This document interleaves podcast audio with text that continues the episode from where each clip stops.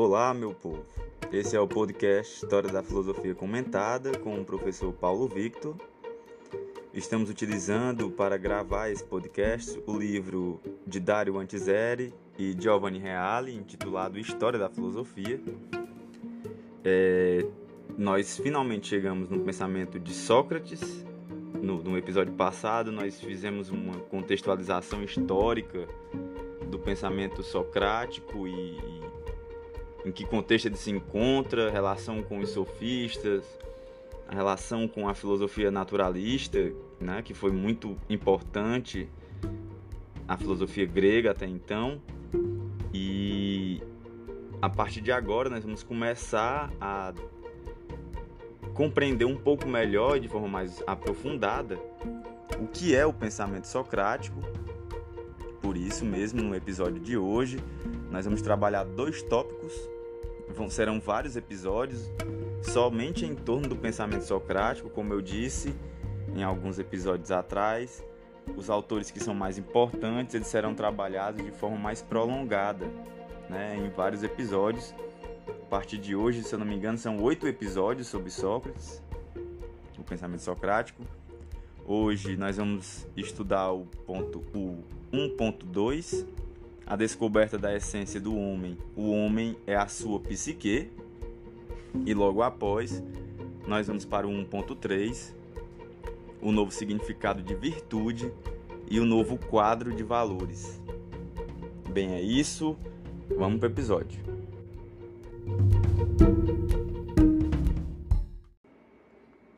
Depois de um período de tempo em que ouviu a palavra dos últimos naturalistas, mas sem se considerar de modo algum satisfeito, como já dissemos, Sócrates concentrou definitivamente o seu interesse na problemática do homem. Procurando resolver os problemas do princípio e da physis, os naturalistas se contradisseram a ponto de sustentar tudo e o contrário de tudo o ser é uno, o ser é múltiplo. Nada se move, tudo se move. Nada se gera nem se destrói, tudo se gera e se destrói. O que significa que se propuseram problemas insolúveis para o homem.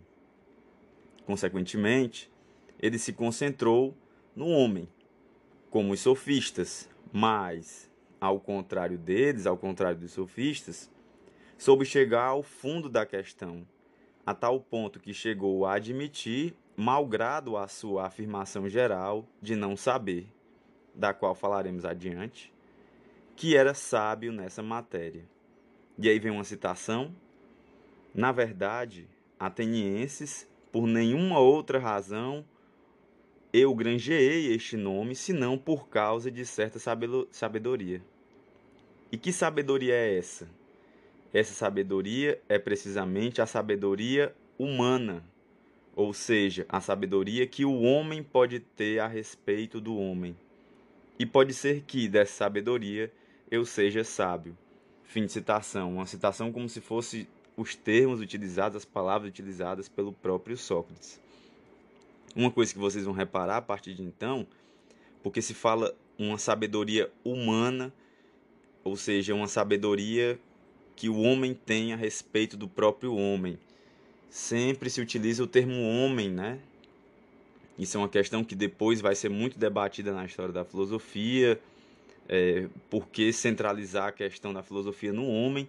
Tem vários problemas em relação a, a essa questão de falar no homem como sendo universal, né?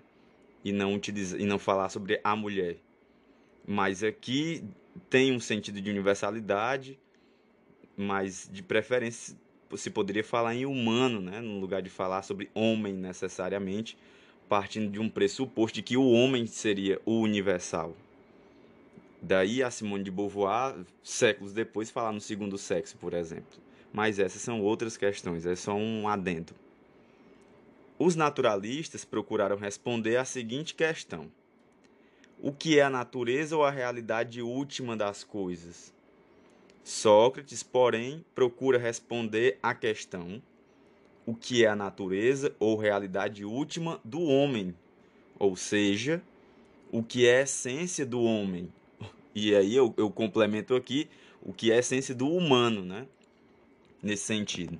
Então, é, é, percebam como há uma mudança total de paradigma agora, nesse momento, com Sócrates, em que com os naturalistas a preocupação era de conhecer a realidade última das coisas, e agora a pergunta é sobre a realidade última do ser humano.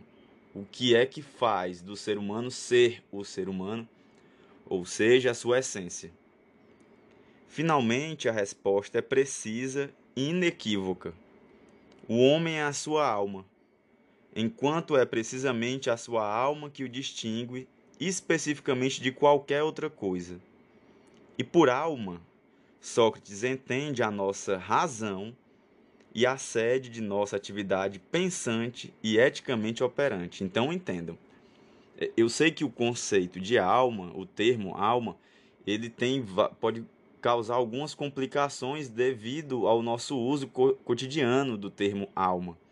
Mas aqui, quando nós estivermos falando sobre alma, estamos falando de racionalidade, estamos falando de pensamento, de um ser pensante. Então, isso é importante que fique em mente. Em breve, para Sócrates, a alma é o eu consciente, ou seja, a consciência e a personalidade intelectual e moral. Então não é somente entendam que não é somente uma consciência intelectiva do entendimento. É uma consciência da moralidade, é uma consciência ética também e, e consecutivamente política. Consequentemente, com essa sua descoberta, como foi justamente destacado, e aí vem uma citação, Sócrates criou a tradição moral e intelectual da qual a Europa sempre viveu desde então. Fim de citação, isso aqui é uma, uma citação do Taylor. E um dos maiores historiadores do pensamento grego explicitou ainda mais. Vem outra citação. Para nós, a palavra alma graças às correntes espirituais pelas quais passou a história, soa sempre com uma aceitação ética e religiosa. Assim como as palavras serviço de Deus e cuidar da alma, estas também usadas por Sócrates, ela tem uma conotação cristã. Mas ela assumiu esse elevado significado pela primeira vez na pregação persuasiva de Sócrates Fim de citação. Uma citação do Jager. Então, mostrando como o primeiro peso conceitual que nós temos em torno do conceito de alma vem de Sócrates.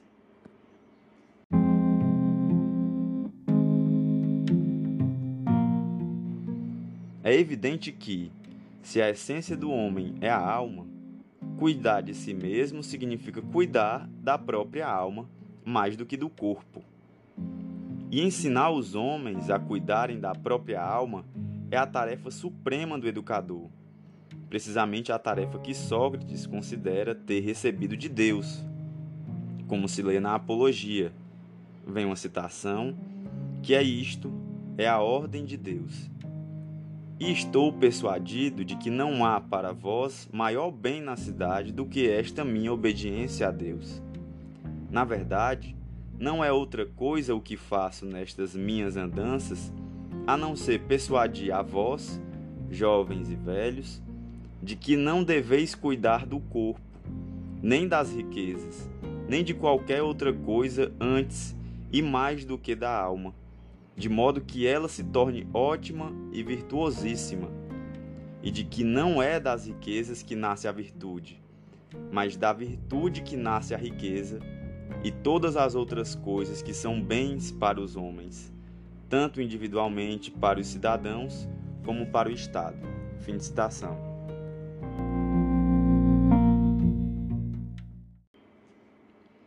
Então, percebam como em Sócrates existe uma preocupação com a questão da virtude que remete a essa virtude que, que vai desembocar numa ética mas que remete ao, ao divino, né? Porque o homem, enquanto ser humano, é aquele que reflete sobre os seus atos. Se esses atos são corretos ou não, são virtuosos ou não. O ser humano é o único animal que reflete sobre tal coisa. Né? Um dos raciocínios fundamentais feitos por Sócrates para provar essa tese é o seguinte: uma coisa é o instrumento que se usa e outra é o sujeito que usa o instrumento. Então, uma coisa é um instrumento que é utilizado, outra coisa é o sujeito que está utilizando aquele instrumento. Ora, o homem usa o seu próprio corpo como instrumento, o que significa que o sujeito, que é o homem, e o instrumento, que é o corpo, são coisas distintas. Assim, a pergunta o que é o homem não se pode resolver, responder que é o seu corpo, mas sim que é aquilo que se serve do corpo. Mas o que se serve do corpo é a psique, a alma, a inteligência, de modo que a conclusão é inevitável. E aí vem uma citação curta. A alma nos ordena conhecer aquele que nos adverte, conhece a ti mesmo. Então percebam, o corpo é um instrumento da alma. E nesse sentido, se formos nivelar, a alma estaria no nível superior ao corpo, porque o corpo é somente um instrumento. Então, o que é que faz de mim ser o que eu sou? No caso aqui, o Paulo Victor. O que é que faz do Paulo Victor ser o que ele é? O meu corpo? De acordo com Sócrates, não. É a minha alma. Então, eu poderia mudar de corpo mas a minha alma ainda seria a mesma, a minha essência, aquilo que eu sou, aquilo que eu sou que eu estou convicto, que eu penso, que eu defendo, quem faz isso é a minha alma. Se eu vou agir de forma ética na minha vida ou não, não é o meu corpo que determina, mas sim a minha alma. Nesse ponto, Sócrates já levara sua doutrina a tal ponto de consciência e de reflexão crítica que chegou a deduzir todas as consequências que logicamente brotam dela como veremos.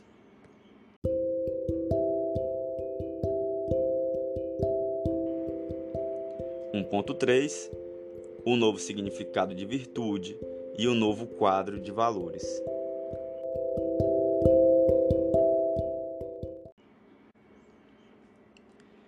Grego, aquilo que nós hoje chamamos virtude se diz areté, como já acenamos, significando que torna uma coisa boa e perfeita no que é.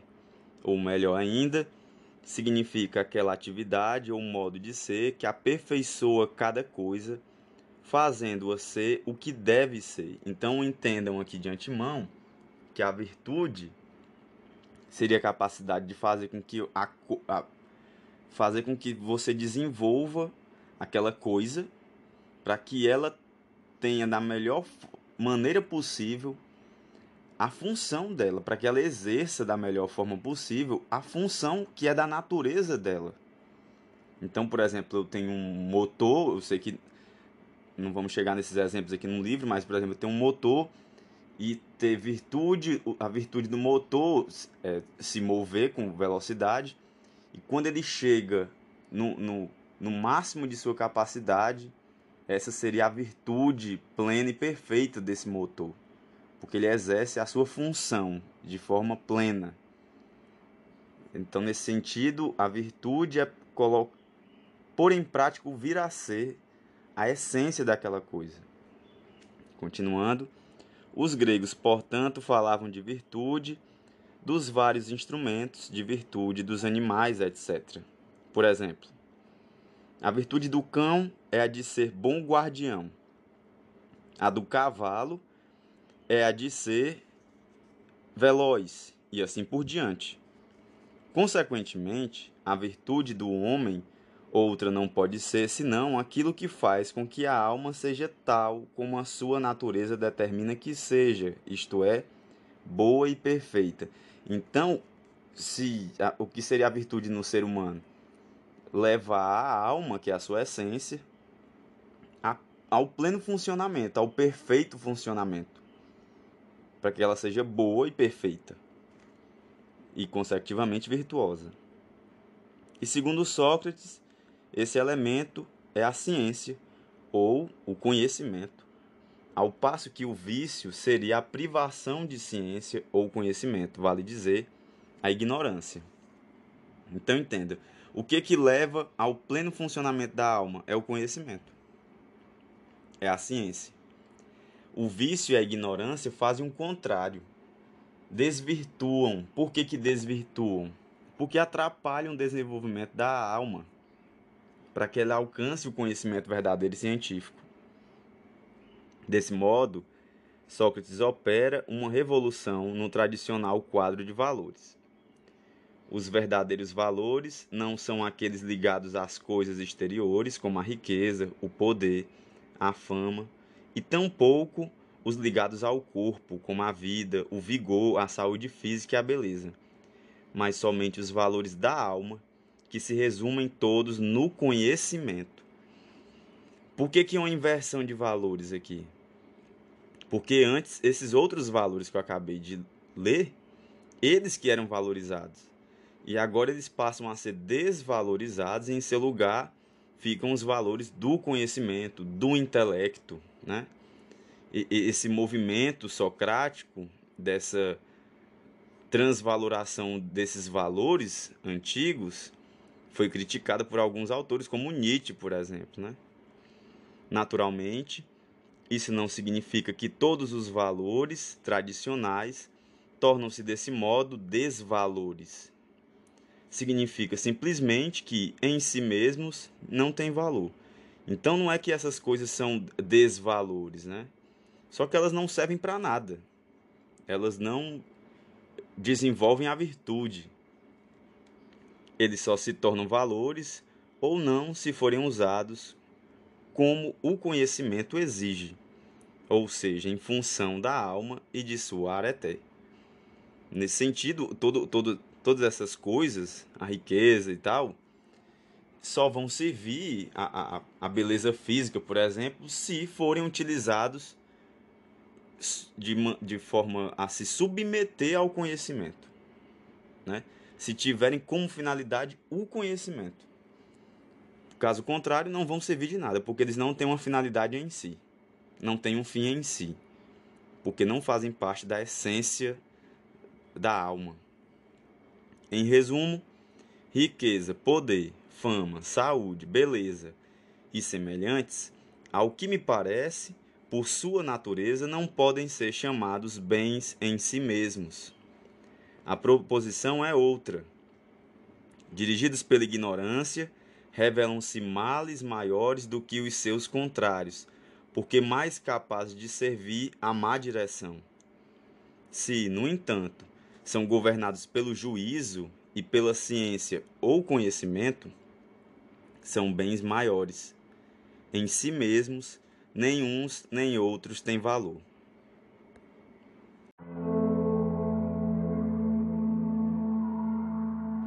Bem, galera, este foi o episódio de hoje. Deu para a gente ter uma, uma clara noção do que é que passa a ser valorizado no pensamento socrático, que é o desenvolvimento, a virtude agora é o ser humano dotado de conhecimento, conhecimento científico, conhecimento no caso aqui filosófico, né? Isso nesse primeiro momento, porque a filosofia estudava tudo. Então, não existia física, ou biologia, etc. Tudo era filosofia, né? Era a única disciplina, entre aspas, que existia na época. Então, esses valores agora do conhecimento, do conhecimento científico, eles é que deveriam ser postos em prática, que realmente deveriam ser valorizados, né? E isso é, um, é algo muito importante porque tal concepção de Sócrates teve uma influência direta no todo o mundo ocidental. É só olhar para o nosso mundo e ver de que maneira o conhecimento intelectual ele é valorizado. É só olhar para o trabalho do nosso tempo, os trabalhos manuais, os trabalhos braçais, eles são desvalorizados até hoje, enquanto que as funções, os trabalhos intelectuais são muito mais remunerados. Então, é, é neste sentido que nós podemos perceber o quanto a filosofia socrática ela teve uma influência direta no nosso tempo até hoje, né? E é isso. Espero que vocês tenham achado interessante. Até o próximo episódio ainda com um pensamento socrático e vamos filosofar. Valeu, até mais.